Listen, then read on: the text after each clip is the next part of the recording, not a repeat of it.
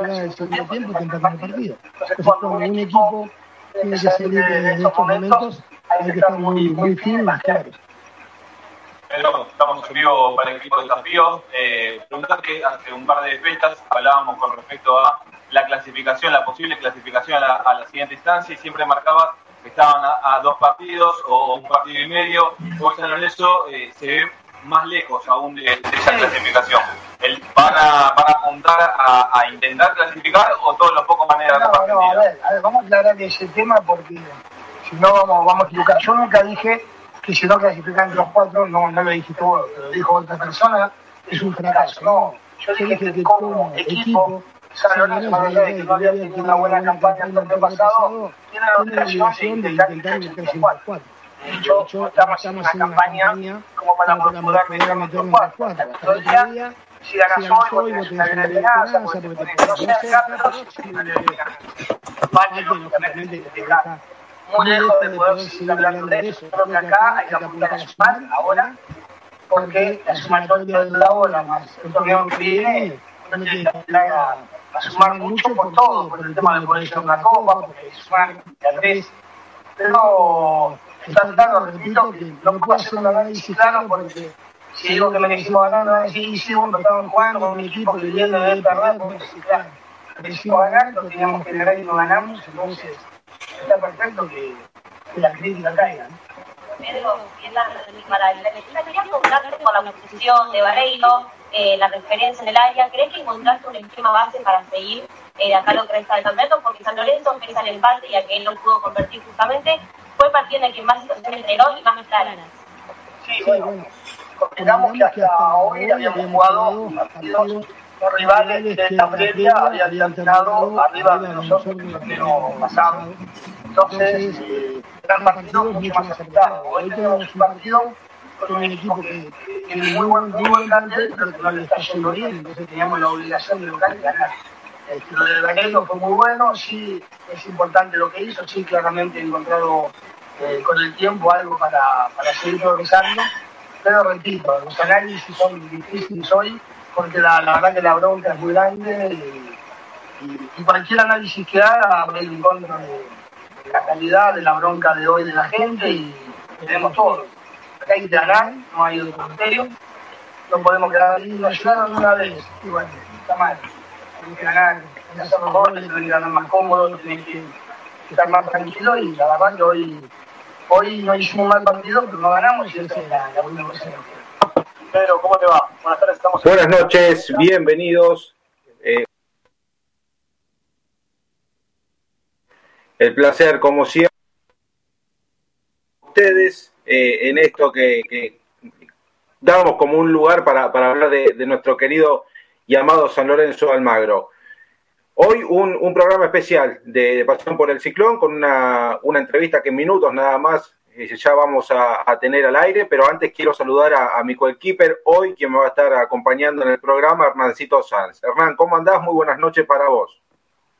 ¿Cómo estás, Juancito? Buenas noches. Bueno, recién terminando con un frenesí eh, a todo motor, ¿no? Un frenesí que, eh, bueno, claramente diré algunas infos finales. Me dejé igual para el final acá de Pasión por el Ciclón lo que va a ser el equipo, que ya lo tengo, ¿eh? el equipo para el viernes.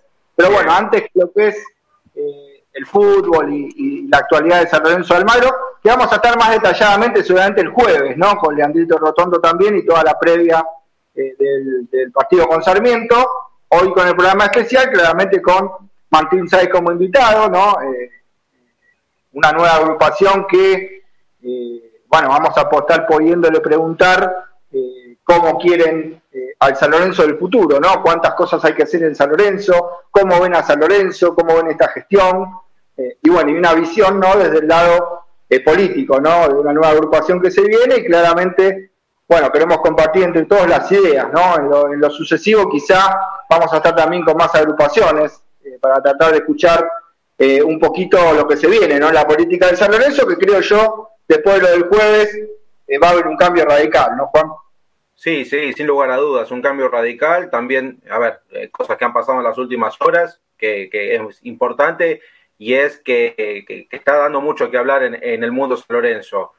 Ya lo tenemos a, a nuestro invitado en el día de hoy. Antes voy a agradecer a, Ramiro Brignoli en la operación técnica y como siempre nos pueden escuchar a través de deltamedios.com a través de nuestra página web que es pepeciclón.com.ar y a través de las redes sociales, en nuestro Twitter, arroba pepeciclón, o si no, en la gente de San Lorenzo Redes.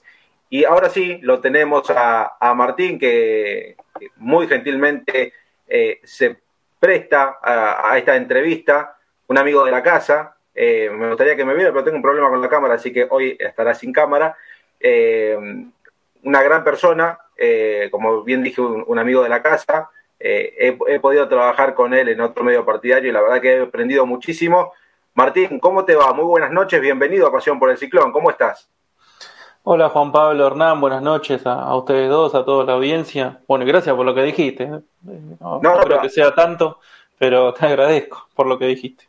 A ver, yo creo que la gente de a, poco que cuando te vaya conociendo eh, va, a tener el mismo concepto que yo. Eh, sos un, como se dice, cuervo, cuervo de ley, buena gente y aparte que claramente quiere el bien de San Lorenzo, que eso es lo importante hoy en día en un club que eh, se, muestra día a día cada vez eh, más destrozado de lo que uno pensaba que podía llegar a estar, eh, que claramente todo desemboca en el fútbol, que los resultados hoy terminan mandando. Y bueno, para empezar esta entrevista con vos, y no ir directamente al hueso, vamos a hacerlo un poquito más distendido, quiero que me digas qué sensación te deja hoy el presente futbolístico de San Lorenzo. Vos sos tan hincha como nosotros, vas a la cancha, haces viaje cada vez que tiene que, jugar San Lorenzo de local.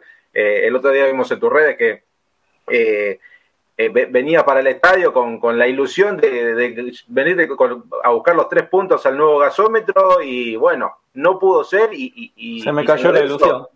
Sí, una desilusión, sin lugar a dudas. Este presente no, es, bueno para, San Lorenzo y, y, a vos como hincha, ¿qué te despierta? hoy un grande como San Lorenzo que esté en esta situación?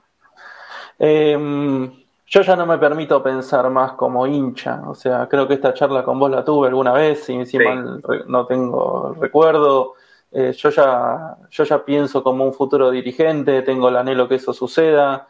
Hace ya dos años que me estoy formando para eso y la gente que está alrededor mío lo mismo, para convertirnos en, en profesionales de la industria deportiva y entender que nosotros vamos a tener que administrar una pasión. Por eso desde hace mucho tiempo por acá ya no me permito más eh, tener solamente una mirada de, un sentimiento sobre una coyuntura, sino de, hacer el ejercicio todo el tiempo, de analizar todas las aristas de la vida de San Lorenzo en las cuales terminan o, desembocan en, que haya un empate el otro día, pero que esos productos, como, como bien me enseñó un ex dirigente de San Lorenzo, que yo tengo mucho respeto, eh, Walter Edman, que me dijo hay que hacer muchas cosas en la semana, hay que gestionar demasiadas cosas para que la pelota entre el fin de semana.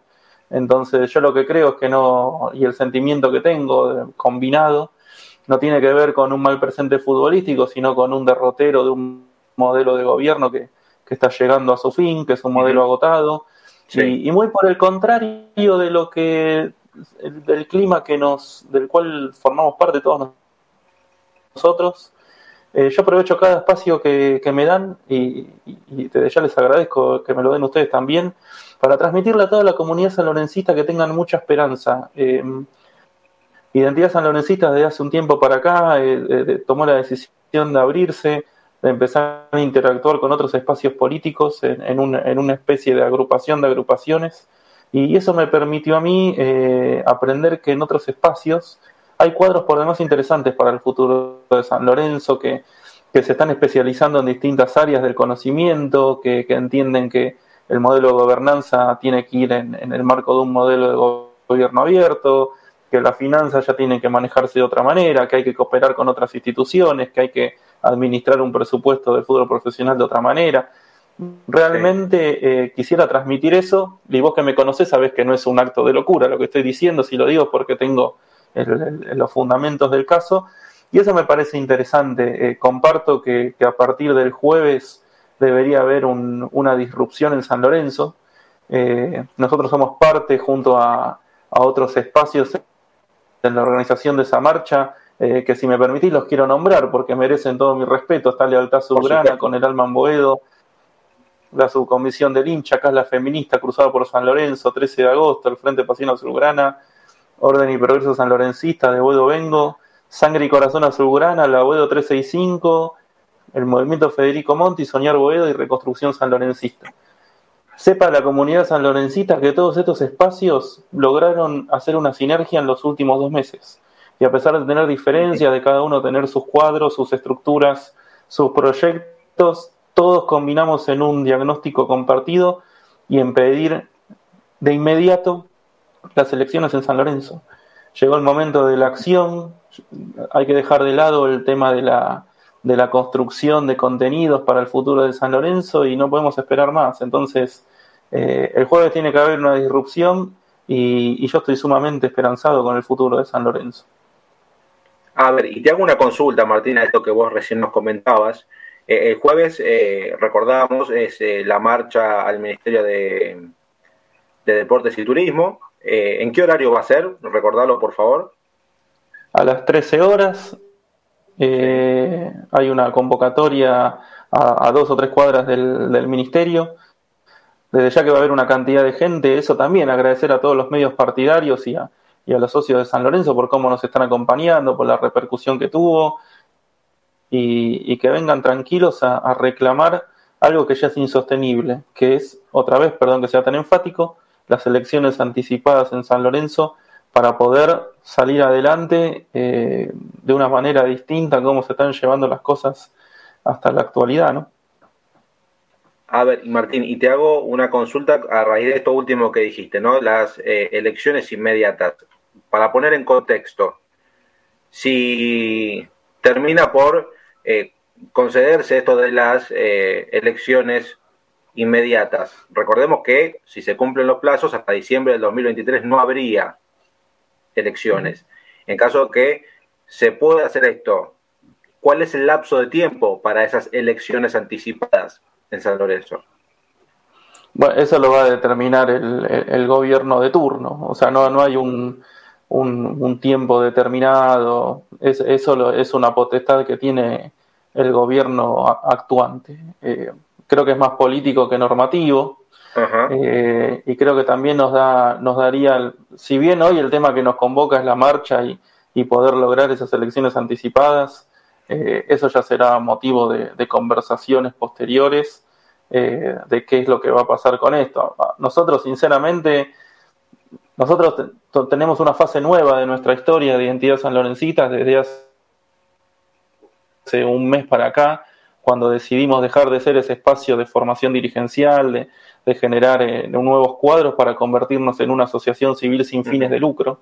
Eh, Identidad San ya es eso, está escrito en la IGJ, al igual que San Lorenzo como tal, y nosotros no, no somos una agrupación per se, o sea, nosotros tenemos ya eh, órganos de gobierno, tenemos asambleístas, fiscalizadores y miembros de comisión directiva que debemos cumplir con la práctica dirigencial en el marco de, de la formalidad de una asociación civil, con lo cual nosotros nos seguimos formando, pero ahora ya practicando ser dirigentes en el marco de esa formalidad. Al mismo tiempo, el primero de abril pasado, el club ya nos reconoció como una agrupación política, con lo cual nosotros podemos participar de elecciones y participar ya formalmente de la vida política de San Lorenzo. Así que tenemos esas dos eh, cuestiones, o como esas dos caras para poder seguir creciendo, para seguir incorporando gente en, las estructuras de identidad, ya más de 80, hay más de 80 personas eh, formando parte de estas estructuras de gobierno, las cuales vamos a ir dinamizando y dando vida. Y después tenemos esa cuestión que, como mencionaba antes, que, también fue una decisión estratégica de, dejar de ser eh, tan endogámicos como éramos hasta ahora, en términos de, generar contenidos, de investigar, de aprender y de compartir, inclusive teniendo ese taller de formación que fue un éxito ¿no? el año pasado, que se sumó un montón de gente, había 90 inscritos, que tal vez para algunos pueda ser poca gente, para nosotros fue un mundo, que haya 90 personas interesadas en esto. Eh, y empezar a interactuar con otros espacios. Eso nos ha enriquecido.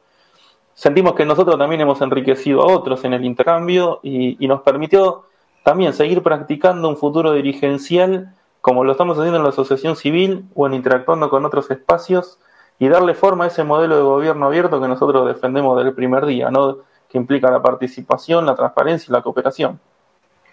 Hernán, eh, abro el juego para vos. Eh, Martín Saiz a disposición para lo que quieras preguntarle. Bueno, antes que nada, Martín, buenas noches y bueno, agradecerte acompañarnos ¿no? en este Pasión por el Ciclón eh, para poder, bueno, contarle a la gente un poco de la propuesta de ustedes y lo que se viene, ¿no? Claramente en un marco político que a partir del día jueves, entiendo yo, va a cambiar, ¿no? en el día a día de San Lorenzo.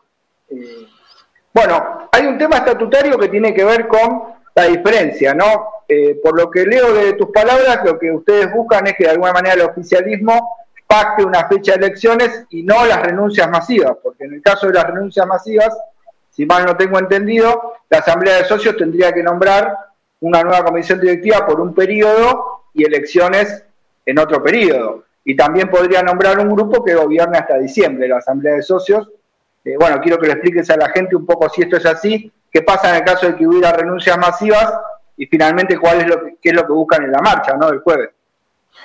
Lo que explicaste es perfecto, no tengo nada que sumar, es así. Nosotros no estamos yendo en búsqueda de renuncias masivas, sino del proceso de elección anticipada con una fecha que, que, sea la que tenga que ser.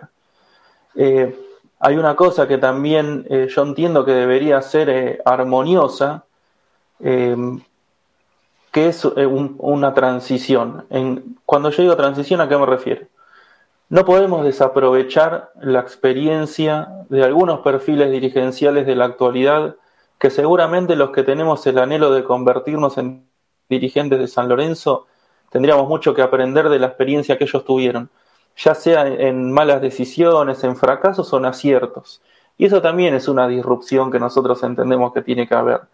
No puede ser que las personas que tengan la intención de ser dirigentes, por más eh, intención formativa que tengan como nosotros, por más eh, arena política que tengan encima como puedan tener otros y demás, eh, cuando llegan al club se les abren las puertas y no tienen ninguna experiencia ni ningún ruedo de, de saber con qué se van a cruzar.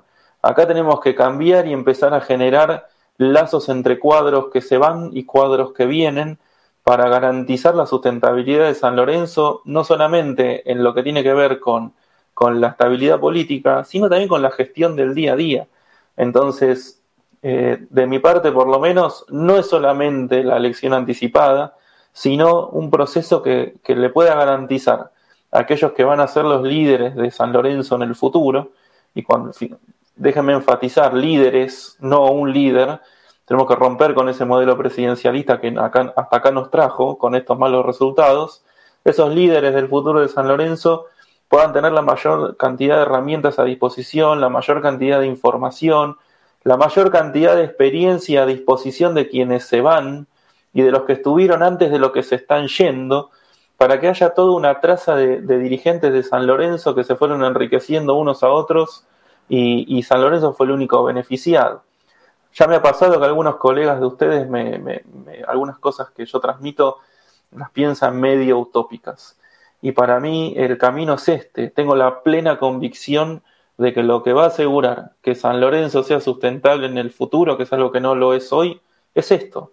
O sea, que logremos estabilidad política, que logremos cuadros políticos que puedan ir alternando entre ellos para ir nutriéndose unos a otros y dejar de lado un modelo que, como decía al principio, ya se agotó, que es ese modelo presidencialista, ese modelo de la gran figura, ese modelo de, del respaldo financiero de una persona.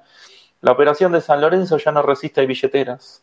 No hay millonario alguno que pueda bancar la operación de San Lorenzo. Tenemos que empezar a, a derribar esos mitos. Ya no hay nadie que pueda venir a poner plata en San Lorenzo y bancar esto. Eso no va más. Habrá servido en el pasado, pero ya la operación que tiene San Lorenzo es imposible que, que, que, eso lo pueda mantener. Doy argumento de esto, los últimos tres balances de San Lorenzo y el balance que se viene ahora. No hay ninguna persona que pueda mantener una cosa así y que lo haga sustentable. Entonces, eh, yo lo que aspiro es esa armonía de cambio, eh, que pueda aprovechar los nuevos la experiencia de los que se van, que los que se van la pongan a disposición y no sean egoístas con eso, y que pueda generarse algo que sea que San Lorenzo gane estabilidad, gane armonía, gane previsibilidad, eh, gane tranquilidad, que no haya todos los días una, una noticia nueva y, mala. O sea, es noticias nuevas y malas.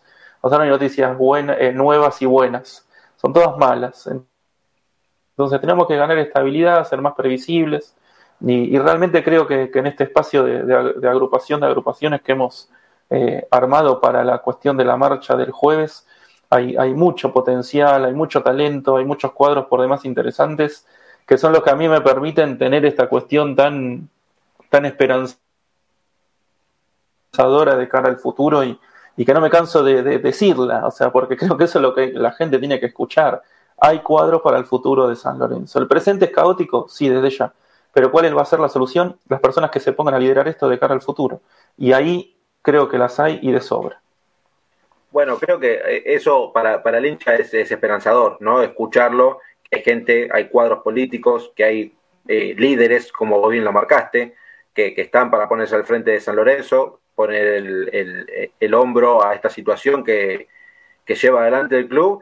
Y bueno, algo como marcabas, ¿no? Los, modelos presidencialistas, eh, eh, la persona que llevaba al frente. Juan Pablo, hay, Juan Pablo, si me permitís interrumpirte, porque me parece súper importante y tiene que ver con esto que vos decís y, en la vorágine de la conversación no, no quiero dejar de decirlo.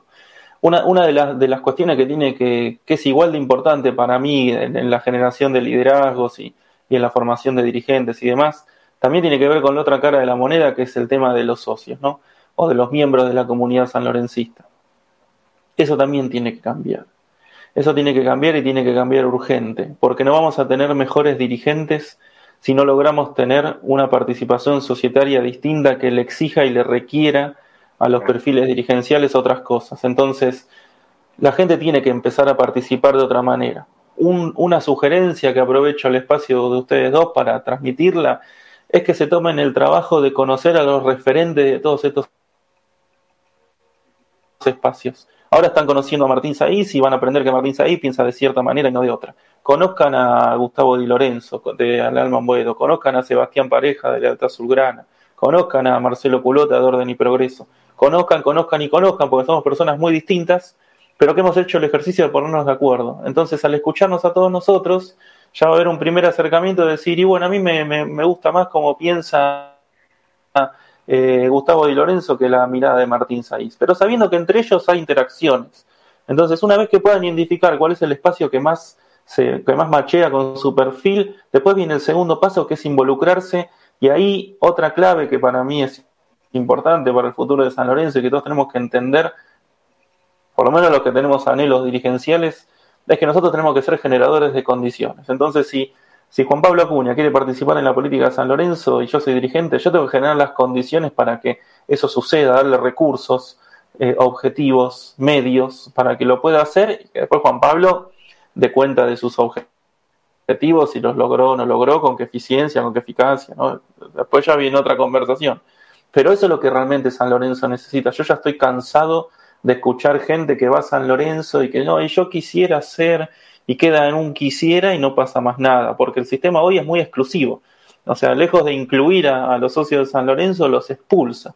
Entonces, no vamos a tener mejores dirigentes, no vamos a tener mejores líderes, mejores tomadores de decisiones, si los que están del otro lado, que son los socios, no empiezan a tener otro tipo de participación y otro tipo de exigencias hacia, hacia los, los dirigentes. Yo siempre tomo, vos que me conocés de antes, que yo siempre de, los hinchas San que todavía no nacieron, ¿no?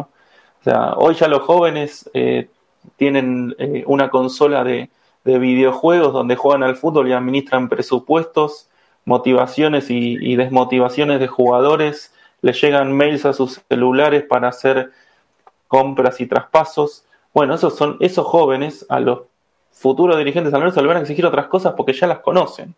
Entonces tenemos que estar a la altura de las circunstancias entendiendo que San Lorenzo no es más el de 1960, pero que claramente tiene que volver al esplendor que tenía en la década del 40, pero ayornado al, al siglo XXI, ¿no? Entonces, esa es la otra pata que, que, te interrumpí porque me parecía importante también para los que nos escuchan que se involucren y que ese es el camino que yo les, les sugiero que hagan, ¿no? Primero con los referentes, después con qué quieren hacer y con que nosotros volvamos a aparecer en escena para generar las condiciones para que puedan explotar en eso que decidieron involucrarse. Bien, Ernie.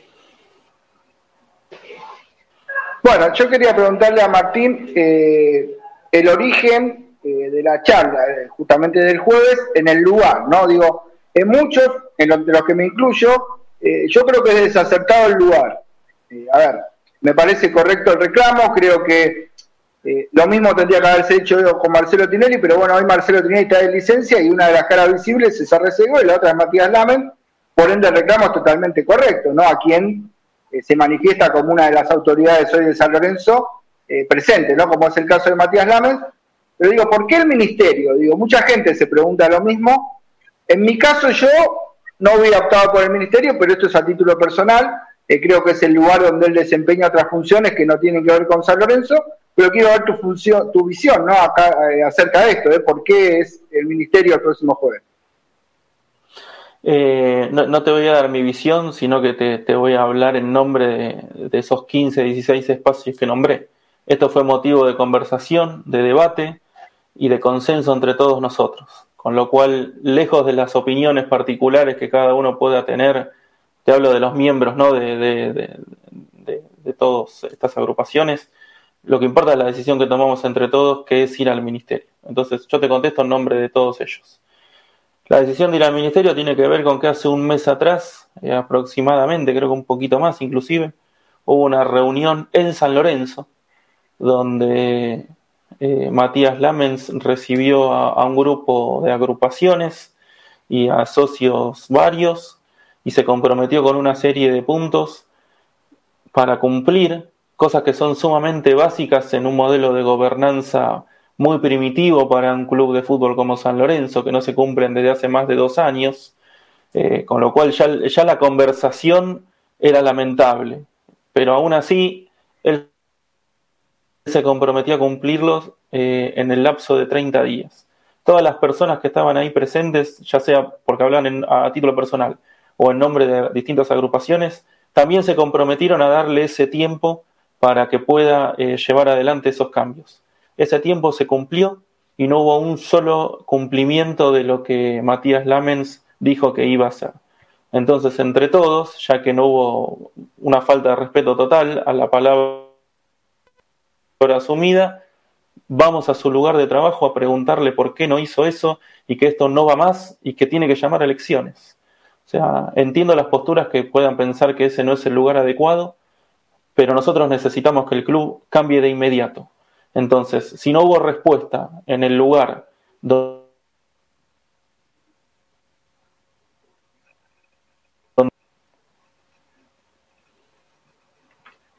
Martín, y te pregunto, eh, a ver, sobre algo que pasó en las últimas horas y que eh, creo que movió mucho el mundo San Lorenzo, te habrás enterado de la, renuncia a su cargo de eh, Nicolás Freiman como parte de la comisión fiscalizadora de, San Lorenzo, eh, entre uno de los tantos motivos, el tema del balance, que es algo que se, eh, se había dicho que se presentaba en el día de hoy.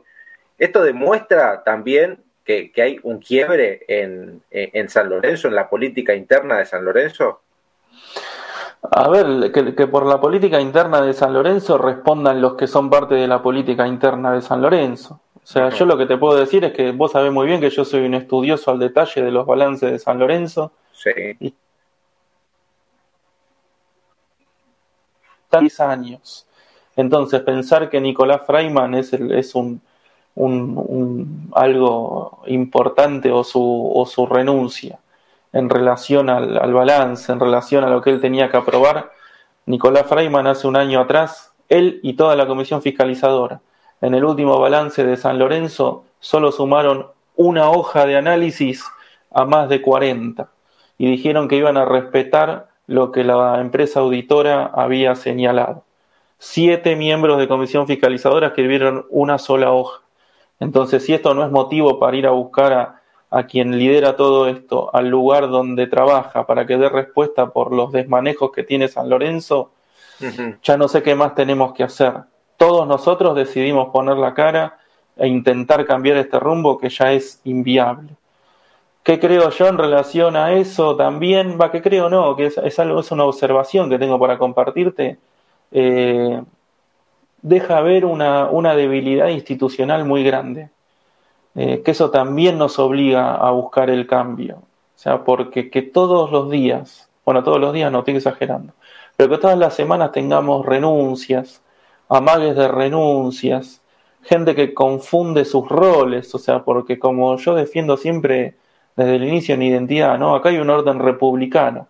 Hay tres órganos de gobierno que hacen un juego de pesos y contrapesos para uno ejecutar, otro controlar y otro autorizar. Y muchas veces hemos visto cómo alguien que tiene que controlar está ejecutando y cómo alguien que ejecuta está controlando.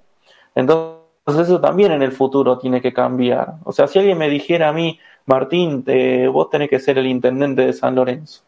Ni loco, sería una responsabilidad de mi parte. Yo no sé ni cómo poner un ladrillo arriba de otro. Me formé para otra cosa. Entonces, si me ofrecen eso, no lo puedo aceptar. O sea, y eso también tiene que ver con los perfiles. Entonces, esa observación que yo hago creo que a todos nosotros nos tiene que servir como enseñanza. O sea, tenemos que lograr en el futuro un nivel de sinergias y de fortaleza institucional que un fiscalizador, lejos de querer renunciar, tenga todas las condiciones para ejercer su rol como corresponde. Porque seguramente, y siendo generoso con él, que es alguien que ni conozco, ni tengo nada bueno ni malo que decir, seguramente él no tuvo las herramientas o las cuestiones a disposición para ejercer al 100% esa, esa, esa responsabilidad que no, que no tengo dudas que cuando la asumió debía tener excelentes expectativas como cualquier sanlorencista de querer brillar en eso, ¿no? Sin embargo, termina yéndose. Los pormenores los desconozco ni, ni me interesan tampoco, pero lo que sí veo es una debilidad institucional que nos expone, que nos erosiona y que después termina como cuando empezamos la nota, ¿no? En un domingo, empatando bajo de la lluvia y siguiendo con una acumulación de malos resultados, ¿no? Claro. Eh, Ernie, dale. Sí, eh, bueno, volver al tema de, bueno, todas las agrupaciones, ¿no? Que son muchas y, me parece muy fortalecedor, ¿no? Para la política de San Lorenzo en el futuro, que haya tantas agrupaciones y que además en la mayoría estén de acuerdo en un lineamiento como lo marcabas vos, ¿no? De que San Lorenzo necesita, algo distinto a lo que viene teniendo hasta acá y ese es el pensamiento en común que tienen, pero yo voy a hipotéticamente conseguimos las elecciones anticipadas, pongamos una fecha diciembre, por ejemplo, las elecciones anticipadas en San Lorenzo. Eh, la idea de las agrupaciones es eh, una lista de unidad, eh, se ha hablado de eso, o bueno, o va a haber demasiadas listas para las próximas elecciones, o la idea es armar dos o tres listas y que bueno, haya un oficialismo y una oposición. ¿Se ha hablado algo de eso, Martín? Desconozco la, cantidad de listas que va a haber, si va a haber del oficialismo, la oposición, no lo sé. Eh, creo que nadie puede saberlo tampoco, o sea, son todos rumores y demás. Eh, hoy nosotros tenemos el foco puesto en el jueves. Nosotros el jueves nos, nos jugamos mucho. Nos jugamos mucho los que organizamos todo esto y nos jugamos mucho todos. Todos en el mundo de San Lorenzo se juegan mucho el jueves porque tenemos que ir a conseguir esas elecciones sería irresponsable de mi parte darte respuesta a lo que me preguntás, porque todos nosotros estamos enfocados en el jueves. Aquellos que saben de esto, que no soy yo, eh, saben que organizar una marcha es algo muy complejo, que tiene un montón de aristas, que tiene un montón de cuidados a tener. Y la realidad que en los últimos 15, 20 días, todos nuestros esfuerzos han estado puestos en eso. Desde un Alejandro Fernández que tiene muchísima experiencia con este tema, hasta los que son más expertos en términos de comunicación, hasta los que tienen otro tipo de contactos, en fin, estuvimos todos abocados, cada uno en su métier, a organizar una marcha. No hay conversaciones todavía sobre esa cuestión. Cuando las haya, de mi parte por lo menos, no voy a tener ningún problema en, compartirlas. Eh, lo único que te puedo decir en relación a ese futuro, que desde Identidad San Lorencista sí tenemos muchísima expectativa con eso. Porque creo que es un gran desafío que nos asiste a todos poder lo que logramos hasta ahora, después consolidarlo en eso que vos decís, ¿no? En, que se convierta en, como a mí me gusta decir, en una selección de los mejores cuadros, ¿no? O sea, que, haya una unidad donde cada espacio aporte sus mejores cuadros y tal vez los mejores cuadros de identidad sanlorencista no son ni Martín Saí, ni Martín Coelho, ni Víctor Pradel, ni Néstor Roma, ni Marcelo D'Ambrosio, o sea, y son otros. Va a depender de las necesidades de perfiles que necesite esa selección. Entonces va a ser un gran desafío porque todos vamos a tener que ser muy responsables, muy prudentes, muy maduros. Y creo que eso después se va a ver reflejado en la gestión política de San Lorenzo. Pero hoy, eh, Hernán, nuestro tema es la marcha. Si estaríamos hablando de eso, teniendo conversaciones de eso, o pensando cómo va a ser eso después del 7, sería una responsabilidad de nuestra parte. Y, por lo menos eh, puedo poner las manos en el fuego por toda la gente con la que me junto en esos espacios, que eso no sucede. O sea, hoy en día estamos pensando en el juego.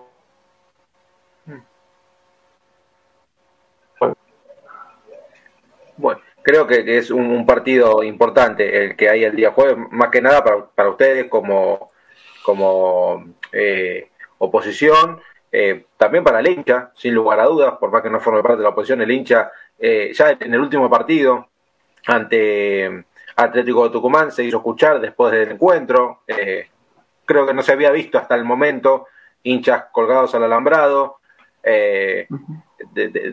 poniendo en contexto a la gente que no lo vio, ¿no? en ese alambrado que comparte entre la popular y casi la entrada de la nave, eh, algunos hinchas se no escuchar de, esa forma y creo que los jueves es, algo que, va a, marcar un antes y un después. Ya hubo una marcha que creo que a partir de ahí llamó la atención de la dirigencia de turno y que la de jueves será algo mm, aún más, eh, más, más grande, algo más masivo, que también va, va a dar mucho que hablar. Martín, ¿cuál es el pasivo que hoy maneja San Lorenzo aproximadamente? Imposible contestarte, Juanpi, pero, o sea, si seguimos la. Un, te contesto con estadística. Si seguimos la serie histórica de los últimos 10 balances, San Lorenzo hoy no debe tener un pasivo inferior a los 65, 66 millones de dólares. O sea, pero solamente ah, de la misma manera que como vos me has escuchado hablar más de una vez, ¿no? Que yo siempre digo, o sea, no, ¿qué esperan del balance de San Lorenzo? Lo, lo decía el año pasado y lo vuelvo a decir ahora. ¿Qué esperan? Si hace 10 años que San Lorenzo no es rentable, si hace 10 años que San Lorenzo no es solvente, para que por si la gente no sabe, la solvencia es la capacidad de una organización para dar respuesta con, sus ingresos a sus compromisos de deuda de corto plazo. ¿no? Entonces, hace 10 años que San Lorenzo no es solvente, hace 10 años que San Lorenzo no tiene niveles de liquidez altos. Entonces, si esa es una tendencia histórica ya lleva 10 años, y, digo 10 años porque no tengo acceso a balances anteriores a 10 años, si no hubiera seguido ese análisis para atrás. Entonces, si hace 10 años que la tendencia es así, ¿qué nos lleva a pensar que lo que van a discutir en estos días va a tener un, un, comportamiento distinto? O sea, va a seguir siendo igual, o sea, porque en el medio no vimos ninguna decisión para decir, bueno, San Lorenzo baja su nivel de endeudamiento, que, hace 10 años crece. Entonces, ¿qué, qué medida tomó San Lorenzo? para bajar su nivel de deuda? Ninguna. ¿Qué medida tomó para tener mayor liquidez? Ninguna. Entonces, no, se, no, hay que estar, ¿cuánto va a tener? No importa el número ya. Por eso cuando yo decía, no, esto no lo salva ni la billetera de nadie, acá realmente lo que tenemos que empezar a pensar es en indicadores financieros, en indicadores económicos, para que la gente, cuando yo decía que la gente participe, que también le pierda el miedo a ese lugar común que nos han querido inculcar lamentablemente, creo que con éxito, de que esas son cosas complejas, esas cosas solo los dirigentes. No es fácil entender porque cada uno maneja su economía personal con, con los mismas, las mismas lógicas que San Lorenzo debería hacerlo, nada más que con una dimensión mayor. Entonces nos tenemos que empezar a involucrar en esas cosas, aprenderlas, acompañarlas y después tener la seriedad de tener, por ejemplo, tableros de comando para poder ir midiendo cómo algunas decisiones que vos tomás pueden impactar en esos indicadores y romper series históricas. Hoy en día, si San Lorenzo debe 62, 65, 66 o 70, ¿qué cambia? Lo importante es cuál es la incidencia de esa deuda sobre los ingresos que generás. Y ese indicador es complicado. Cuando digo complicado, no, no de entendimiento, sino de, del, del, del ratio que devuelve, ¿no? Entonces no, no cambia tanto la ecuación. Lo importante son esas decisiones drásticas. Yo siempre pongo como ejemplo eh, últimamente, porque los he estudiado al detalle, ¿no? Nosotros en Identidad Saloncita no inventamos nada, solo somos muy estudiosos. Entonces, nosotros estudiamos al detalle los casos de Flamengo y de Palmeiras en Brasil. Dos clubes que tenían situaciones económicas y financieras peores que San Lorenzo en la actualidad, con indicadores peores que San Lorenzo. Ambos pusieron rígidos controles presupuestarios, rígidas inversiones en el fútbol profesional. Los dos ganaron la Libertadores. Uno de ellos construyó un estadio en una alianza estratégica eh, con, una, con una empresa. Tiene uno de los mejores estadios de Latinoamérica. Y el otro ha tenido jugadores de primerísima línea a nivel mundial en su plantel. Entonces, evidentemente se puede. Evidentemente se puede. Solamente hay que, hay que saber que estás en una industria particular, que te tenés que formar para eso y que tiene que cambiar el modelo de gobernanza para que las cosas funcionen de manera armoniosa. Y una, otra cosa también importante para compartir es el tema de las estructuras. Tenemos que dejar de, pensar que las personas eh, van a cambiar a San Lorenzo. Desde ya que las disrupciones van a salir de ideas de, las cabezas de distintas personas y demás. Pero lo que tiene que asegurar la sustentabilidad de San Lorenzo de cara al futuro son las estructuras y no las personas. Porque puede estar Martín Saiz e implementar cosas que hagan quebrar esas series históricas de indicadores negativos de su economía, pero Martín Saiz se va a ir. Y va a venir otro, que tal vez tiene ideas mejoras, pero tiene que tener la estructura que le pueda dar las posibilidades de hacerlo y de frenarlo también. O sea, porque si el día de mañana Martín Say quiere comprar a Messi, Ronaldo, Mbappé, y la estructura le tiene que decir que no. O sea, no un, un, no un Nicolás Freiman. La estructura de la comisión fiscalizadora le tiene que decir, no, vos no tenés los recursos a disposición para cometer esa locura, ¿no? O sea, no, sí, yo traigo la plata, no. Está comprometiendo a San Lorenzo. Entonces, son las estructuras las que van a garantizar eh, el funcionamiento adecuado de San Lorenzo en el futuro más que los nombres. Históricamente estamos muy anclados en nombres y tenemos que perder el, el nombre para ir por la estructura. Bien, Ernie. Bueno, es muy, muy interesante lo que decís y, y, el tema de los grupos de trabajo, ¿no? Algo que yo considero eh, fundamental y coincido, ¿no? El tema de los grupos de trabajo. Hoy en San Lorenzo es muy habitual que suceden cosas incluso nosotros del lado de la prensa, ¿no? Eh, bueno, dirigente es esto, dirigente el otro, pero a veces es muy difícil saber quién cumple cada función. Eh, la idea de identidad San Lorencita, ¿cuál es? Por ejemplo, generar grupos de trabajo, decir, por ejemplo, dividimos, no sé, en 8 o 10 sectores y alguien que supervise esos 10 sectores, porque, por ejemplo, hoy en San Lorenzo, ¿a quién le decimos? ¿Por qué está como está el techo de la norte? Eh, entonces, bueno, quiero saber cuál sería la estructura de ustedes y la división de áreas y, el control, ¿no? Para que saber quién está fallando, no, no, no por mal, ¿no? Pero digo, alguien falla, si el techo está así de la norte, alguien falla y creo que alguien tiene que responder y la gente tiene que saber, ¿no? Qué es lo que está fallando y por qué, eh, para que no pasen como hay cosas en San Lorenzo, que en Ciudad Deportiva pasa esto, el techo, eh, cuentas sin paga, bueno, un montón de cosas que realmente hoy el hincha de San Lorenzo y ni siquiera los periodistas sabemos quién es el verdadero eh, responsable ¿no? de esto que está pasando hoy. Coincido 100% con lo que vos decís, eh, es así, está, esa ausencia identificatoria y, seguramente el, planteo sea el, cambio por, por, el camino que vos decís. ¿Qué pensamos nosotros en relación a eso? Nosotros tenemos un anhelo, eh, que es el siguiente que el día de mañana vos te cruces con el presidente de San Lorenzo y, te salude y vos le digas, eh, presidente, ¿cómo va la economía de San Lorenzo? Tenés que hablar con Juan Pablo Acuña, que es eh, quien maneja las finanzas. Y la infraestructura, porque hay un problema en la norte, tenés que ir a hablar con, eh, con Hernán, que es el que maneja la infraestructura. Y el fútbol profesional, tenés que ir a hablar con el director deportivo. Y que vos le termines diciendo, ¿y usted para qué está? Yo estoy para generar las condiciones para que toda esa gente haga lo que hace, porque soy el, quien salvaguarda el patrimonio de San Lorenzo y quien es el encargado de hacerlo crecer. ¿Cuál es mi respuesta a, tu planteo? Lo que mencioné antes de romper el modelo presidencialista e ir por un gobierno e ir por un gobierno de líderes. O sea, hasta que eso no suceda, tu anhelo no va a tener lugar, Hernán. Porque solamente cuando tengamos líderes en San Lorenzo, que se, que se pongan al hombro, y creo que es un paso previo a los equipos de trabajo, esa es la postura de identidad sanlorencista. Antes que armar equipos de trabajo, tiene que haber líderes de los equipos de trabajo. Y en eso estamos trabajando, no solamente nosotros, sino el resto de los espacios. Pero tiene que haber líderes, o sea, porque es imposible como también mencionaba antes, la operación de San Lorenzo ya tiene un volumen tal, una complejidad tal y un dinamismo tan, tan complejo que es imposible que una sola persona pueda eh, dar respuesta a todas esas cosas por, un, por más nivel de formación que tenga, por más experiencia que tenga, ya, ya no funciona más.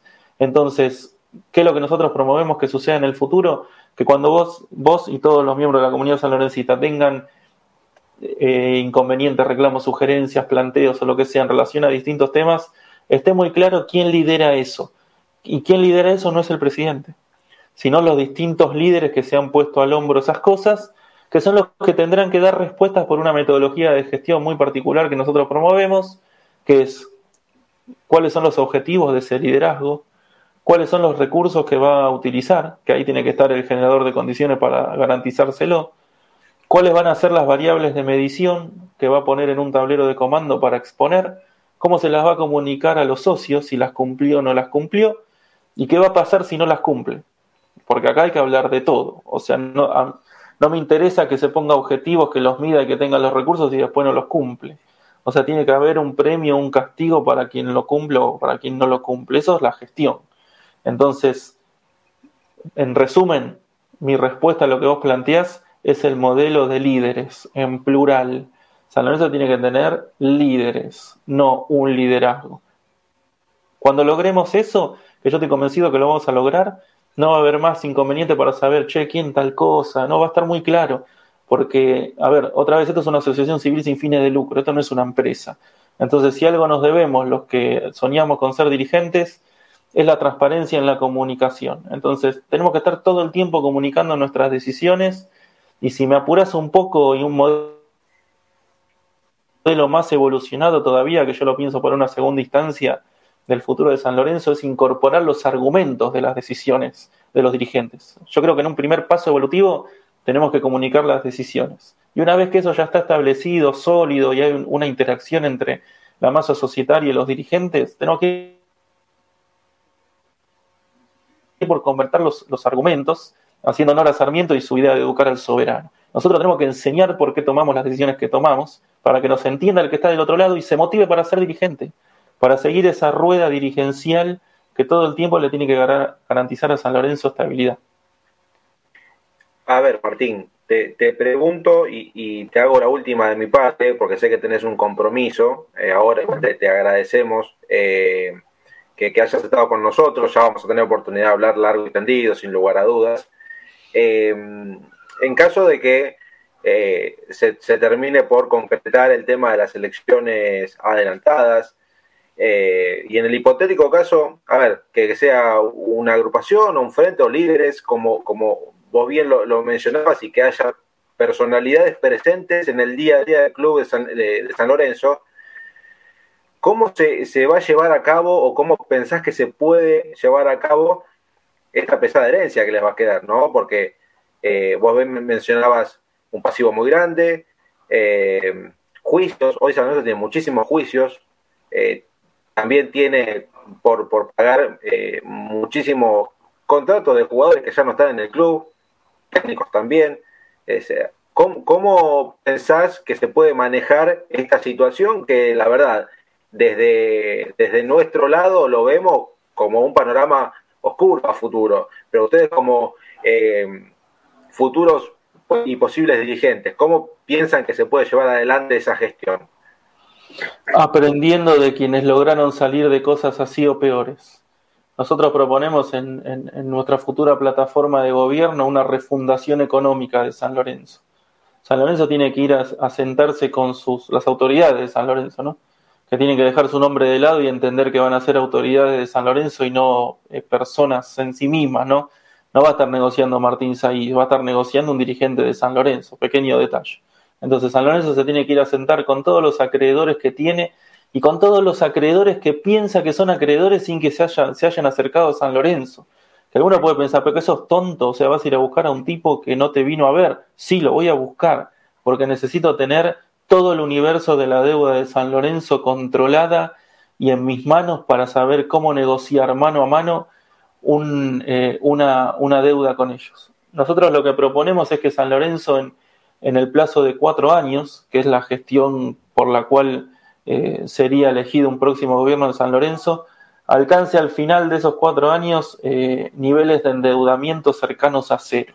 Cuando yo decía que hoy San Lorenzo tiene hace 10 años niveles de endeudamiento muy altos, bueno, llevarlos casi a cero. El cero no existe en, un, en una operación como la de San Lorenzo que tiende a desfinanciarse por, por naturaleza eh, y por un montón de cuestiones que la podemos hablar en otro programa, pero la, verdad es que tiende a desfinanciarse. Entonces, lograr algo cercano a cero para dejarle a un futuro gobierno de San Lorenzo algo estable en ese sentido, es un objetivo que nosotros tenemos, que lo conseguimos renegociando eh, deudas en plazo de tres años contra ingresos genuinos del club, o sea, no contra futuras ventas.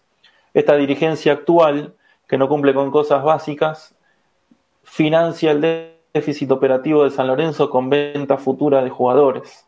Eh, y eso no, no, quiero ir contra los dirigentes de este momento. Esa es una mala práctica habitual de los últimos 30, 40 años. Entonces, tenemos que negociar esa deuda con recursos genuinos, que tienen que ser recursos genuinos porque generamos nuevos recursos, no porque son los recursos que San Lorenzo tiene. ¿Por qué hago este comentario? Para cambiar la incidencia de la deuda en relación a los ingresos. Ese es el primer punto, renegociar la deuda. El segundo punto, tenemos que tener una figura en la tesorería muy fuerte, muy fuerte. Cuando yo hacía mención a los perfiles dirigenciales y a la necesidad de formarse, tenemos que tener un tesorero que sea, es medio bizarro lo que voy a decir, pero quiero ser muy enfático, que sea odiado. O sea, que no te dé ni para un café con leche con, con otro dirigente. O sea, que no permita una partida, una partida de dinero que esté desviada ni en un 5% del presupuesto tenemos que ser rígidos en términos eh, de tesorería y muy rígidos en el, en el cumplimiento de los presupuestos. Entonces eso te va a hacer una gimnasia que en el plazo de 3, 4 años, por eso siempre con el objetivo de dejarle a la próxima gestión algo estabilizado, volver a retomar una senda de indicadores económicos y financieros viables. No puedes tener más déficit operativo, por ejemplo. Eh, no puedes tener más contratos que no tengan detrás argumentos propios de estos tiempos. O sea, si va a venir un número 4 San Lorenzo, tiene que tener atrás análisis de Big Data, fundamentos de por qué es ese y no ninguno otro, que no haya ninguno en las inferiores, que el contrato que San Lorenzo le firma efectivamente lo pueda pagar porque tiene un flujo de fondo que asegure eso. Bueno, esto es un cambio cultural que la gente tiene. A ver, el presente es oscuro, como dijiste, sí, por demás. Pero todas estas herramientas le van a dar viabilidad a San Lorenzo para que no va a ser de un día para otro, ¿eh? no, no se solucionan tres meses esto. Pero el cambio cultural y, e implementar nuevas metodologías, sí estoy convencido que en un mediano plazo, como son cuatro años, a San Lorenzo le devuelva armonía, estabilidad, previsibilidad, fin de los quilombos, como lo que vos mencionaste de los juicios, Todas esas cosas se negocian y se pueden acordar. Obviamente que a veces van a ser negociaciones desventajosas para San Lorenzo, porque la otra parte puede ponerse dura y demás, y en otras será más favorable. Bueno, es parte de esas negociaciones que quienes tengan los mejores perfiles los tendrán que hacer. No las puede hacer cualquiera. Los que realmente tengan los mejores perfiles para eso se van a tener que cargar de eso. Ernie, para ir cerrando. Bueno, la última de mi parte, agradeciéndote, ¿no? Eh, el tiempo que nos dispensaste y a toda la gente de San Lorenzo, ¿no? Que creo que escuchó una propuesta más que interesante. Eh, te voy a preguntar por dos figuras eh, que a la gente le generan temor y que además son difíciles, porque generalmente cuando sale una comisión directiva esquiva esto, porque generalmente esto deja marcado, ¿no? A la comisión directiva anterior. Y te hablo con esto de convocatoria de acreedores y te hablo también de eh, auditoría. ¿Qué me decís? Mira, lo que es la convocatoria de acreedores no es una posibilidad. ¿Por qué no es una posibilidad? Porque estás dándole espacio a una intervención externa y vos perdés eh, margen de maniobra, perdés posibilidad de negociar. Entonces, esto tiene que solucionarse dentro de las estructuras de San Lorenzo y dentro de las fronteras de San Lorenzo. Para eso tiene que haber, no me quiero repetir todo lo que dije recién, pero son cosas que, que son duras, que son polémicas, pero bueno, para eso sos dirigente, o sea, tenés que tomar decisiones. Eh, la historia te juzgará, pero siempre puertas adentro. Así que la, primera pregunta que me haces es un no rotundo. Y la segunda, que tiene que ver con la auditoría, Te voy a contar una experiencia que tuve que tiene que ver con esta cuestión de la sinergia que yo te digo. En, otra entrevista que me hicieron, un chico que se llama Santiago Quirós me preguntó lo mismo que vos. Y yo le dije que para mí eso no era, que era importante, pero que no era tan importante como, como algunos espacios que, es fundamental una auditoría. Y yo le decía, mi argumento era el que te compartí antes. ¿Para qué querés tanto una auditoría si ya sabes, o sea, lo que te vas a encontrar mirando una serie estadística de 10 años para atrás, escuchando un poco lo que pasa, vos ya podés empezar a planificar cuáles serían tus medidas para salir de eso sin necesidad de estar ahí adentro. Obviamente cuando estés adentro te vas a, desayunar de otras cosas, pero un diagnóstico general vos lo tenés sin necesidad de la auditoría.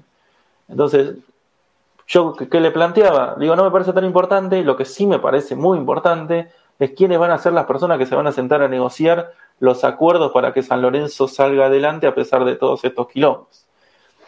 Y él, o sea, me, sumó algo que, lo incorporé y por eso lo, lo comparto y se lo reconozco, que me dijo, tenés razón, pero estaría bueno que esas personas que vos querés que negocien todo eso, además de la cuestión de los indicadores y demás, tengan la formalidad de lo que pasó atrás, que eso te lo da una auditoría.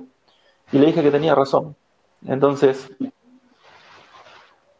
eso es lo que tenemos que generar de cara al futuro, que haya dirigentes de San Lorenzo que no sean ni soberbios ni cerrados y que se puedan complementar. Yo tenía una idea y Santiago no me la, no me la peleó, sino que me la complementó y me hizo ver que yo tenía una mirada incompleta de cómo solucionar este tema. Y la incorporé. Y digo que me la enseñó él. Y ojalá él diga algo parecido. ¿no? Si no, no importa. O sea, yo me quedo con la satisfacción de que él me enseñó algo. Entonces, eh, tiene que haber auditoría, sí, pero te, respondí con esta experiencia que tuve, ¿no? Gratificante para mí. Bueno, Martín, eh, gracias ante todo. Creo que ha sido una, una, entrevista fructífera. Eh, recordarle al hincha San Lorenzo lo del jueves, todo, todo tuyo el espacio, recordar una vez más y, ya te dejamos libre en esta noche de día martes. Bueno, me empiezo de atrás para adelante entonces. Eh, el jueves 13 horas, Ministerio de, Turismo y Deportes, convocamos todas las agrupaciones que mencioné al inicio, pedimos por las elecciones anticipadas, agradecerle a todos los medios partidarios y a toda la comunidad de San Lorenzo que, nos ha apoyado, que nos estimuló para que esto suceda y, que los esperamos a todos ahí en, en el Ministerio para pedir las elecciones anticipadas. Y a ustedes dos en particular, agradecido por el espacio. Eh, como vos dijiste, Juan Pablo, nos conocemos de antes.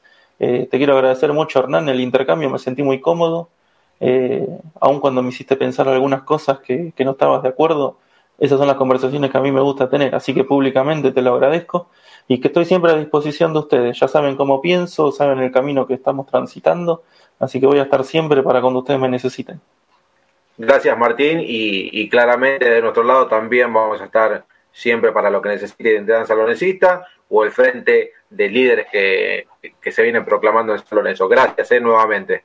A ustedes. Lo mismo, bueno, eh, eh, agradecido por tus palabras y bueno, seguramente con algún otro encuentro también, con algunos detalles de lo que tiene que ver el proyecto deportivo, que hoy quizás no tuvimos tiempo para preguntarlo, pero a la gente le interesa mucho y por lo que me fuiste adelantando, es bastante parecido a lo que yo pienso, ¿no? El tema de Big Data, el tema de un scouting, las incorporaciones no pueden ser casuales en el mundo San Lorenzo, así que bueno, eh, con eso y lo vamos a estar desplayando si te parece otro día. Totalmente, acá voy a estar. Bueno, Martín, mil gracias, ¿eh? Nuevamente. Chao, chao. Abrazo grande. Muy bien, pasaba por los micrófonos de, Pasión por el Ciclón. Martín Saiz, eh, creo, Ernie, una, una gran entrevista. Eh, también, bueno, ya pensando en lo que será la, marcha del jueves a 48 horas, tener una, de las palabras autorizadas de uno de los referentes de esta marcha eh, para darle al hincha San Lorenzo un panorama claro de lo que va a ser el jueves al mediodía en el ministerio.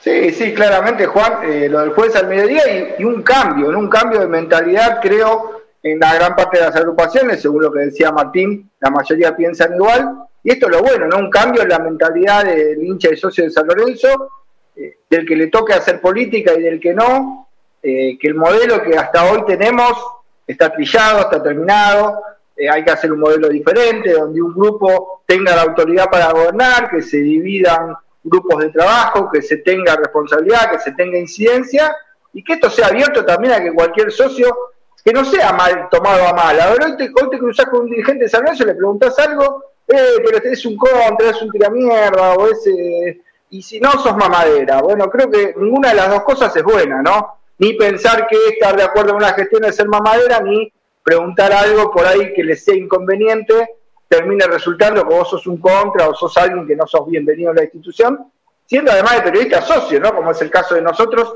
creo que hay que cambiar la mentalidad de ese lado y pensar que el socio no es un enemigo, ¿no? Es alguien que aporta sus ideas, su tiempo, eh, y si está equivocado, hacérselo ver, e invitarlo a participar. Creo que el camino eh, que muestra Martín y bueno, la mayoría de las agrupaciones, según él lo manifiesta, eh, es un camino de cambio que tiene que empezar justamente el día jueves, Así es, así es, Tony, creo que va a ser eh, un jueves que, que, va a marcar un antes y después, como, como le dijimos anteriormente a, a Martín. Bueno, Ernie, a ver, contame las novedades de que, que, bueno, vos contabas al comienzo del, del programa, ¿tenés el 11 que va a parar Pedro Troglio el viernes en, en Junín ante Sarmiento? Y bueno, justamente usted sabe que a mí me, han dicho una vez y yo me quedé con una frase eh, que me dijeron por Twitter una vez que las canillas me hablan, ¿no? Yo me quedé con esa frase que espero que funcionen bien antes que nada, ¿no? Las canillas, digo, pero bueno, me quedé con esa frase muy, muy cómica que me dijeron una vez. Eh, y sí, estuve indagando y bueno, claramente la duda estaba con él regreso de Ceruti, ¿no? Primero, bueno, vamos a dejar claro que Perú no va a estar en lo que resta del campeonato, difícilmente vuelva, si está recuperado estaría para una fecha, pero creo que si sigue de alguna manera funcionando Jalil Elías como el otro día, creo que Perú si no va a jugar más en San Lorenzo. Lo mismo creo que de Donati, ¿no? Más allá de que una vez fue al banco, eh, la decisión un poco del defensor es la de no jugar en San Lorenzo, o sea que no hay mucha vuelta al respecto, ¿no? Y la vuelta de Ceruti sí, es la vuelta de Ceruti, pero me dijeron que el cuerpo técnico no lo va a arriesgar, o sea que en realidad hoy el 11 no sería novedad porque sería el mismo. La novedad sería en el parado de ese 11. A ver, vamos a pasar a, resumir. El Rico será el arquero, seguirá Elías por el lateral derecho, Gatón y Zapata y Rojas completando la defensa, Gordillo y Mateani en esa función de doble 5, pero atención, ¿eh? Centurión va a jugar suelto de la línea de volantes. En la derecha Ubita, en la izquierda Fernández Mercado. Y Vareiro volverá a ser el 9 de San Lorenzo. 4-2-3-1 con Ubita jugando en la posición que terminó jugando, ¿no? Antes de ser reemplazado por Malcolm Brydon. Claro, en posición de 8, que fue cuando, cuando mete, mete esa diagonal. Ah, un 8-7. Un 8-7, sí. Un 8-7, claro. Bueno, bien, a ver, gusta. Eh, aparte, se, juega todo ya San Lorenzo, ¿eh? ¿eh? nada, de, nada de tibieza, hay que ir a buscar los tres puntos, sea lo que sea, Ernie. Sí, no hay dudas también, eh, no hay dudas que el semblante de Troglio ha sido distinto, que el técnico de San Lorenzo, yo creo que por primera vez en esta semana, luego de lo que pasó el otro día con el Atlético de Tucumán, por primera vez en la cabeza de Troglio se cruza la posibilidad de no poder completar su ciclo. A ver, ¿qué digo con esto? No estoy pidiendo la cabeza de Troglio, ni estoy diciendo que los dirigentes quieren que se vaya Troglio, pero en la cabeza del entrenador está la idea, ¿no? Que si no suma y no empieza a ganar, se complica. Claro, y sí, por supuesto. Y si no, si no gana la Copa Argentina, eh, no gana la Copa Argentina, creo que eh, eh, es más complicado aún. Claramente, creo que es un plazo el de Racing de Córdoba, pero también en el torneo local con Sarmiento, Juan, porque bueno, Encima es una seguidilla, en los próximos días hay varios partidos porque San Lorenzo juega con Sarmiento el viernes, Copa Argentina, después recibe a Platense el sábado, si mal no me equivoco, y después visita eh, a Unión de Santa Fe, o sea que son cuatro compromisos, eh, creo que claves, ¿no? Y en la cabeza del entrenador creo que está dando vuelta a eso, ¿no? Creo que si con Sarmiento no empieza a ganar, después queda eliminado con Racing de Córdoba, y bueno, va a ser difícil la continuidad del entrenador, que tiene ganas, sé que la idea de él es llegar por lo menos a junio y cree que a lo mejor la vuelta a esto está en un buen mercado. Y esa es otra noticia que de de alguna manera tengo destacada, que me quedó, bueno, dando vuelta al frenesí, ¿no? Que, bueno, lo terminamos, comenzó la entrevista con Martín. Y es algo que me contaron como información destacada de Troglio. Si en junio llega Troglio a poder continuar, o sea, los resultados empiezan a dar, San Lorenzo suma por lo menos tres o cuatro victorias de acá al final del torneo, sigue en pie con Copa Argentina, y se piensa en Troglio para continuar en San Lorenzo después de junio, Sí. va a pedir refuerzos y acá esta vez se va a plantar. ¿eh? Si los refuerzos que pide Troglio no llegan, el entrenador no va a comenzar la próxima temporada en San Lorenzo. Y bueno, a ver, por un, por un lado, claramente el técnico tiene que armar un equipo. Y, si, si vos lo querés armar, siendo técnico, te tiene que satisfacer por lo menos en el mercado de pases. Este último, y se conformó con lo que tenía, y aparte de trajiste jugadores, mira Blandi, eh, el, día anterior al partido contra Atlético Tucumán, haciendo un entrenamiento liviano, se termina por desgarrar. A ver, una distensión, es un desgarro. Eh, un jugador que, lo vas a perder, eh, ahí te das cuenta que, lo trajeron porque era el último orejón del tarro, Ernie. No, pero claramente, y Troglio lo aceptó porque era grande o nada. Pero a Troglio le estuvieron dando vuelta un mes con Guys, con un montón de número 9, con un montón de jugadores que podían llegar y de última dijeron, bueno, mirá, ya cierra el libre de pase, viene Blandi y lo aceptó. No es casualidad que Blandi no haya llegado antes, porque el entrenador quería otro tipo de delantero, como quería también un volante central, como quería un marcador central, y como quería un lateral cuando se fue Herrera. Y digo, hoy, de alguna manera, no justificando a Trollo, pero digo, los números le dan la razón, porque vos te imaginás, Juan, por ejemplo, si van 15 minutos de partido en Junín, eh, salta a cabecear Gatón y tiene un corte y tiene que salir reemplazado. ¿Te imaginas a Flores jugando de titular en Junín contra Sarmiento? No, no, no. Y bueno, y eso marca que tenía razón. A ver, Pedro Toro tenía razón. Digo, hacía falta un 2. ¿Por qué? Porque San Lorenzo no cuenta con Donati y no contó en todo el torneo ni va a contar con Donati. Porque Gastón Hernández, uno que tiene un poquitito más de experiencia, recién ahora se está poniendo a tiro y está empezando con el tema de la reserva. Y son Flores y James, para cuando se lesionó Luján, que tenía quizá un poquitito más de experiencia también para jugar de dos eh, hoy son James y Flores los que podrían entrar en ese lugar. Lo de Jalil Elías le salió bien, por lo menos el último partido. Pero si no tenés que pensar en un chico como es eh, Hernández, el pibe de la reserva. Eh, entonces creo que el técnico se dio cuenta que el plantel no está bien, no está bien complementado, no está bien armado. Y ni hablar del 5 de juego. Digo, San Lorenzo tiene un montón de volantes entre vez, pero ninguno, sacando Ortigosa, puede cumplir esa función y por eso juega Marteani ahí, ¿no? Creo que el técnico está obligado a poner a Martegani ahí, como también está obligado a poner a Fernández Mercado en la posición de volante, porque finalmente el carrilero que él pidió no llegó porque ese carrilero Centurión, y Centurión se plantó con el entrenador y no quiere hacer la banda. A ver, esta es otra de las informaciones. Se plantó en el buen sentido, digo, Centurión se dio cuenta sobre todo con el cambio de Ubita a la derecha, que él jugando suelto le puede dar algo más a San Lorenzo, y no va a volver a hacer la banda. Entonces tenemos que darle la derecha a Troglio en esto. Digo, él pidió carrileros intensos y consiguió solamente marcar el carril derecho con Ceruti, que es un jugador que recuperó él de alguna manera. Fernández Mercado, que es lateral izquierdo y que está devenido a volante.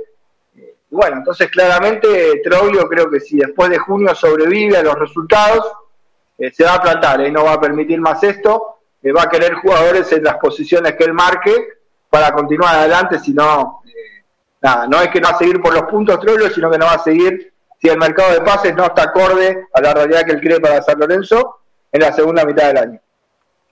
Bien, bueno, información importante que, que, para tener en cuenta, ¿no? De cara al próximo, al próximo campeonato. Lo, principal ahora es el viernes traerse los tres puntos de, de, Junín eh, ante un rival directo, eh, no solamente en la tabla de, de la zona 1, sino que también pensando en la próxima temporada por más que, el manager no, no quiera hacerlo, ¿no? No, no quiera pensar hoy en día en esa, en esa tabla de, los descensos.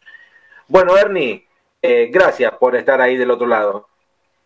No, por favor, el agradecido soy yo y bueno, y el manager va a tener que empezar a mirar un poquito los números porque si mira su gestión, como contamos en Frenesí, la gente está invitada al que no lo vio a volverlo a ver, eh, un informe lapidario, ¿no? De los nueve primeros meses de gestión de Seto que sacó solamente el 34% de los puntos. Digo, si los nueve meses que le quedan a Seto, San Lorenzo saca el 34% de los puntos, claramente va a estar peleando, aunque no lo quieran y no lo reconozcan, claramente San Lorenzo con un 34% de los puntos en los próximos nueve meses está peleando el descenso, Juan. Sí, sí, sin lugar a dudas, sin lugar a dudas. Así que es, es ahora o, nunca, eh, porque si tenemos que esperar a, que se, se, dediquen a hacer un mercado de pases acorde, a ver, Seto lo dijo, ¿no? Los últimos dos mercados hicimos algo tranquilo, el próximo, al junio, ahora dos meses, San Lorenzo tiene que traer eh, algo acorde a lo que pide a lo que pida Pedro Trorio para armar un equipo, porque tenés que hacer el próximo campeonato. A ver, no te digo de campeonar, pero eh, estar entre los primeros puestos y sacar un buen colchón de puntos para, para estar tranquilo, sin lugar a dudas. Pero bueno, en principio, el viernes en, en Junín vamos a estar con la transmisión del hincha en vivo desde, desde el estadio. Eh, siempre y cuando la gente de Junín nos acredite claramente. Vamos a estar presentes ahí. San Lorenzo juega a nueve y media, nosotros a partir de las 9 a través de deltamedios.com de San Lorenzo Redes, nuestras redes sociales arroba Pepe Ciclón, junto a los amigos de Frenesí, eh, vamos a estar eh, presentes para, para, vivir una nueva presentación de San Lorenzo, ojalá que sea con victoria. Ernie, un abrazo grande, Ernie, y nos encontramos el viernes, ¿te parece? Sí, sí, el viernes, bueno, después eh, vemos, a lo mejor tenemos una sorpresita para el jueves, pero bueno, vamos a terminar de ver si le podemos dar forma, ¿no? La idea era hacer eh, por ahí el jueves algún programa de previa, ¿no? Para tener todo fresquito lo que es el partido del viernes, pero bueno, tenemos que pedirle permiso a Rama, tenemos que hablar con Lean, así que bueno, no quiero generar expectativas en la gente, pero quien dice nos encontramos un poquito antes y si no, bueno, sí, el próximo viernes claramente con lo que era Trasmi del hincha, ¿no? Como siempre, la Trasmi que no se borra y que está, juegue donde juegue San Lorenzo, gane, empate o pierda, aunque esto último se viene dando más que lo anterior, siempre va a estar la Trasmi del hincha en deltamedios.com para que la gente siga con nosotros las acciones. Como digo siempre, es un embole, el relato y los comentarios de la tele, le bajan el volumen y se prende a Delta sin lugar a dudas, ya están eh, más que avisados. un abrazo grande y nuevamente agradecimiento a, Martín Saiz de, de Entidad San Lorencista, también a, Martín Coelho, un otro gran amigo de la casa. Un fuerte abrazo eh, y recuerden los hinchas de San Lorenzo, jueves una, eh, a la una del mediodía, la, la marcha que, que, que, se viene movilizando por redes sociales durante estos últimos días. Gracias Ramiro Briñol de la operación técnica de Delta Medios. Nosotros nos vamos, nos despedimos.